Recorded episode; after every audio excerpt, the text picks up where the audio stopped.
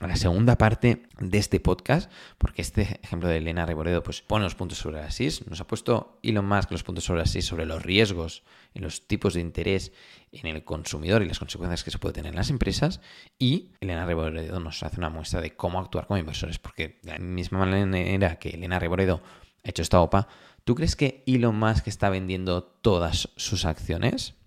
Piénsalo bien. No. No lo va a hacer. Es decir, él dice, no, no.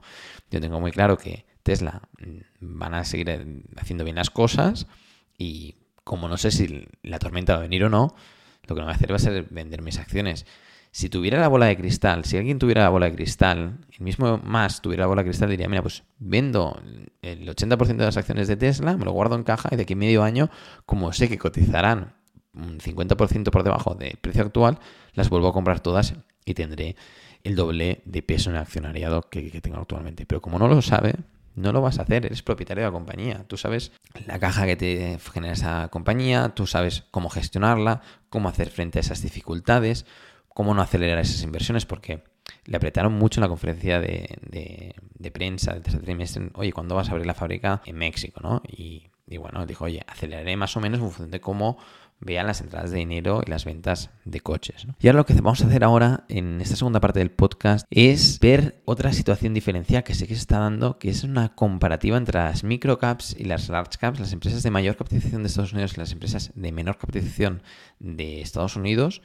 Y hay una diferencia actualmente histórica, es decir, no había habido nunca un diferencial tan grande en la rentabilidad y concretamente en los drawdowns, en la caída máxima desde el último máximo al último mínimo actualmente. Y lo cierto es que, a pesar de que hay índices de mercado que los más grandes están llevados, pues básicamente por las subidas de Microsoft, Apple, Nvidia y Amazon, que están haciendo nuevos máximos, la realidad de fondo es que las empresas, seguramente, y esa es la pregunta, unas preguntas de millones, es que ya están descontando pues esta situación complicada. ¿Que podría ser peor? Sí, pero ya se está descontando. Es decir, los precios de las acciones, la preocupación de esta elevada inflación, de estos peores resultados, estas subidas de tipos de interés, en general estamos viendo que, mm, bueno, los mercados ya han entrado en pánico desde hace tiempo.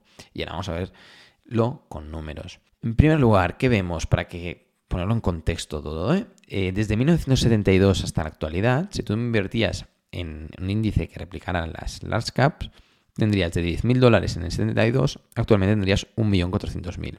Invirtiéndolo en microcaps, tendrías, no tendrías el 1.400.000 que tendrías en las large caps, sino tendrías 2.677.000. Es decir, que las empresas microempresas en índice de media generan mayores rentabilidades que las large caps. Y esto lo hemos explicado también en, en especial fondos indexados, lo explicamos de forma pública, es decir, las empresas cuando las más pequeñas son, más volátiles son, pero a la baja y al alza. Y a largo plazo, las rentabilidades son muy superiores en las empresas pequeñas. Lógico, porque también tienen mucho más potencial de crecimiento. Y si lo ajustamos a inflación, pues las startups, estos 10.000 dólares serían 200.000 y las microcaps 157.000, ¿vale? Estamos hablando de más del 50% de diferencia de rentabilidad. Y decimos, bueno, si lo cogemos desde los mínimos de 1974 y empezamos a invertir en el 75, porque hemos empezado en el 72 y vino la crisis de petróleo, 73, 74, pues vamos a ver qué pasaría si lo hubieras invertido después de esos desplomes, es decir, que quizás estaríamos en un momento similar al de ahora. La diferencia todavía es mayor, ¿vale? Es decir, de los 10.000 dólares en large caps, ahora tendrías 1.500.000, si han pasado 50 años, pero 1.500.000, y de 10.000 dólares en microcaps ahora tendrías 3.559.000. Hay 2 millones de diferencia. ¿Vale? Y si se fijan en la rentabilidad anualizada, la rentabilidad anualizada de las large cap es del 10,95%, sin ajustar a inflación, ¿eh?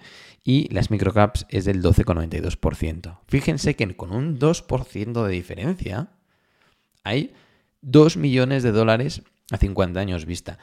Con lo cual, cuando les decimos cuidado con las comisiones de los fondos de inversión, vamos muy en serio. Se lo decimos muy en serio, porque es muy grave. Es decir, el impacto que tiene en tu cartera, en una cartera que va al alza, una cartera baja, baja, ese 2% cada vez es menos dinero.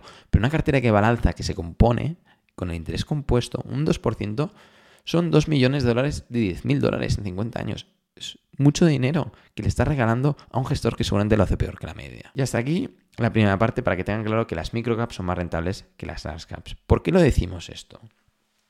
Pues porque actualmente el drawdown, que es la caída máxima desde el último, desde el último máximo a, precios al último mínimo, en las microcaps es del cerca del 40%.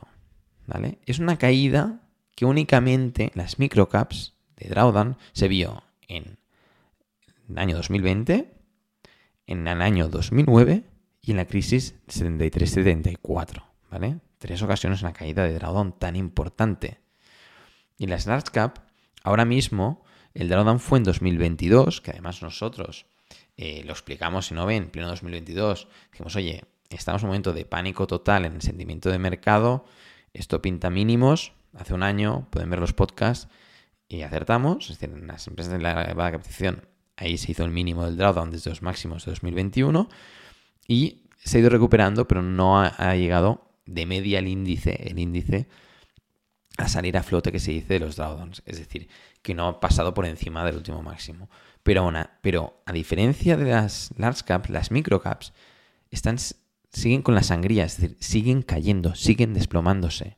Hasta el día de ayer, que empezaron las subidas después de la publicación de los datos de inflación de Estados Unidos, ayer teníamos las microcaps haciendo nuevos mínimos desde el último máximo. Es decir, teníamos como seguíamos con este drawdown tan negativo. Y para ponerlo en contexto, vamos a ver números de las mayores caídas de la historia del mercado de acciones desde el año 1970. Y si nos vamos a las large cap, vemos que el drawdown del año 2022, desde enero del 22 a septiembre del 2022, que es cuando se acabó este drawdown, esta máxima caída, fueron nueve meses y estamos en el top 5 de mayores caídas de la historia del mercado de acciones de las large cap, de las grandes empresas cotizadas en Estados Unidos. Pero si nos vamos a las micro caps, y aquí es donde vemos ese diferencial y estos problemas en las empresas de menor capitalización, luego explicaremos el por qué las tasas de interés afectan a esto, estamos ya ahora mismo en el top 4 con dos años y cuatro meses, de julio de 2021 hasta octubre de 2023, periodo de un periodo muy largo, que ahora veremos los periodos, que son los periodos más largos de caídas, y en el top 4 porque estamos con el 40% de caídas del último máximo. Es una caída histórica. Por delante que tenemos pues la caída de 1962 al 74, la crisis de petróleo, la crisis financiera 2007-2009, caída del 56%, y septiembre de 2018 a marzo de 2020 con eh, la pandemia del COVID, que fue una caída del 46%. Si nos fijamos en los periodos, la, longitud de esta caída es la segunda mayor. Es decir, llevamos dos años y cuatro meses con las microcaps cayendo desde el último máximo. Y la caída del 72 al 74 fue la única que lo supera. Es decir, que llevamos más de dos años con caídas y es la segunda mayor caída de la historia en periodo de tiempo. nunca había estado tanto tiempo el mercado de acciones de las microcaps cayendo, son únicamente el 72-74, durante más de dos años. ¿Qué podemos extraer de aquí? En primer lugar, ¿cuándo es el mejor momento de invertir? Cuando las empresas, los índices han corregido. ¿Vale? Es cuando vas a obtener las mejores rentabilidades. Ya han visto de invertir en el 72 a invertir en el 75, después de las correcciones que estamos viendo del 72 a diciembre 74, que habían eh, más de un millón de diferencia con, con 10.000 dólares, ¿vale? Hablamos de 2.400.000 a 3.500.000, más de un millón de diferencia en los resultados. Eh, las mejores rentabilidades, porque es estadística pura, estás comprando mucho más bajo, pues luego con interés compuesto, eh, pues las rentabilidades se disparan. En segundo lugar, estamos en unas caídas históricas más grandes en las microcaps. ¿Por qué las large cap no están tan afectadas? En primer lugar, porque con la subida de los tipos de interés, las empresas más pequeñas con peores calidades crediticias se ven más afectadas. Luego, cuando hay miedo, eh, hay más miedo en las empresas pequeñas que en las empresas grandes. Luego, por otro lado, ¿qué más podemos añadir? Porque hay muchas cosas, ¿eh? pero algunos factores. Otro factor, pues la moda de los fondos cotizados que ponen más dinero en las empresas más grandes y fomentan las empresas que son más grandes de dentro de los índices. Y luego hay la moda de eh, .com, que en este caso eh, hay pues, la moda de los semiconductores, que están todos disparadísimos, Apple, Microsoft y Amazon, que están todos por las nubes subiendo y haciendo nuevos máximos. Dirección contraria a la que están tomando pues todas estas microcaps que están cayendo de, índice, de índice de media, un 40% desde los últimos máximos. Una contradicción histórica. Y si nos vamos a ver otra vez el gráfico de los drawdowns, fíjense en el año 1990 el soft landing eh, de eh, que, busca o es objetivo eh, para la Reserva Federal. Pues vemos que también las microcaps en rojo caían más de un 30% y las large cap no tenían un drawdown que no llegaba ni al menos 13% aproximadamente. No fue un drawdown muy importante.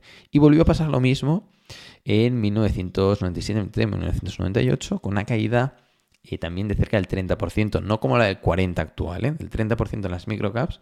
Y luego, los años 2000, 2000 a 2005, hasta 2007, las large cap lo hicieron mucho peor con la caída de la bruja.com que las microcaps. Fíjense que el drawdown en, el año 2002, el drawdown de las large cap fue superior al 40% y las microcaps fue de más o menos el 15%. ¿no? ¿Por qué les decimos esto? Pues porque seguramente eh, ahora, si tú entras en pánico, te irás a buscar la Apple, la Microsoft, las empresas que más están subiendo porque lo están haciendo muy bien.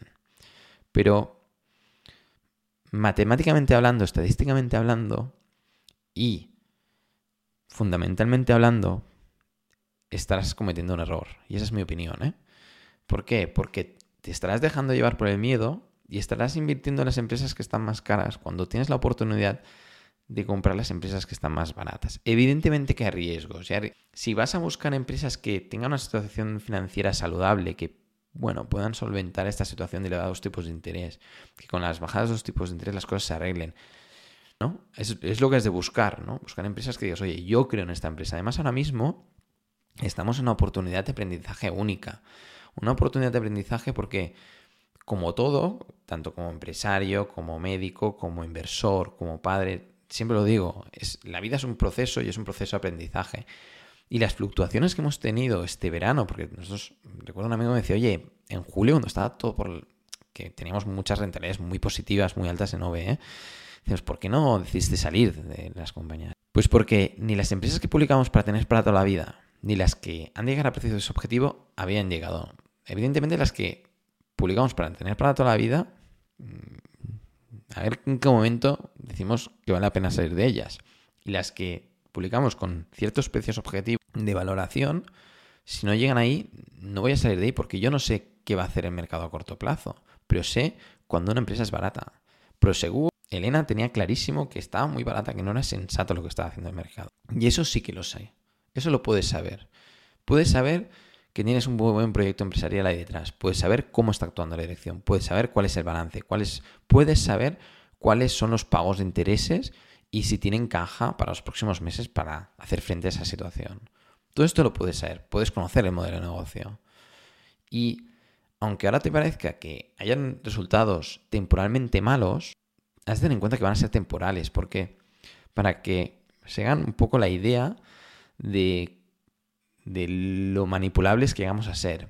Ahora, en las noticias solo aparece guerra, guerra, inflación, inflación, guerra, guerra, inflación. Después de la pandemia, solo se hablaba de cambio climático, cambio climático, cambio climático. Y las placas solares se vendían como churros. La gente no tenía preocupaciones, tenía ahorros y se iban a comprar coches, placas solares. Y ahora, en este momento de inflación, incertidumbre, miedo, como dice Elon Musk, la gente no está por irse a comprar coches, y menos con esos tipos de interés tan altos en los consumidores. Pero cuando vuelva esto a la normalidad, las empresas van a volver a generar esos resultados de media a largo plazo, y tú, si no has comprado o has vendido en mal momento, habrás perdido esa oportunidad. Y luego, como oportunidad personal, como inversor, creo que en los momentos en los que tú sientes que ¿no? Ves tu cartera a corregir, ¿no? Yo tengo una cartera de acciones, tengo todos mis ahorros puestos en una cartera de acciones. Yo no invierto ni en fondos indexados ni en fondos de gestión activa. Tengo mi, propia cartera de inversión. Cuando corrigen, tengo la oportunidad de, de conocer cómo de cómodo me siento con esas compañías. Es decir, cuando hay una corrección en el mercado, tú vas a poder descubrir por los sentimientos que te van a generar esas correcciones en qué empresas te sientes más cómodo y en qué empresas te sientes menos cómodo. Y eso es maravilloso porque ahí es cuando realmente vas a poder descubrir en qué empresas crees y en qué empresas no crees. En las empresas que crees, con las caídas solo vas a tener una tentación, que es comprar más acciones de esa compañía, porque crees en ella. Pero siempre tomando la perspectiva necesaria. No te lleves llevar por los últimos resultados trimestrales. Has de verlo todo en global, porque si no, solo vas a tomar decisiones en función de si una empresa acaba de publicar unos buenos resultados trimestrales y la otra no. No, has de tomarte las cosas con más perspectiva, ¿eh? Pero cuando tú digas, oye, esta microcap tiene caja, está cotizando precios irrisorios y su probabilidad de quiebra es muy baja porque no tiene deuda. Y de esta hemos publicado una en OV, es decir, hay una empresa pública en OV que es una microcap sin deuda y que cotiza por debajo de su precio de liquidación. Cotiza tres veces por debajo de su precio de liquidación. Decir, tú la compras toda, regalas el negocio y en caja tienes más dinero que lo que te ha costado la empresa. Sentido cero. Esa es la situación actual de esa empresa.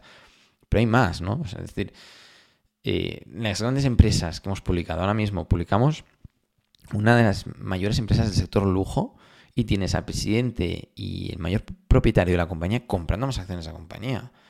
Eh, enviamos hace unas semanas la comunicación de que los mayores propietarios de dos empresas que hemos publicado recientemente durante los últimos dos años en OVE están comprando más acciones de esas compañías.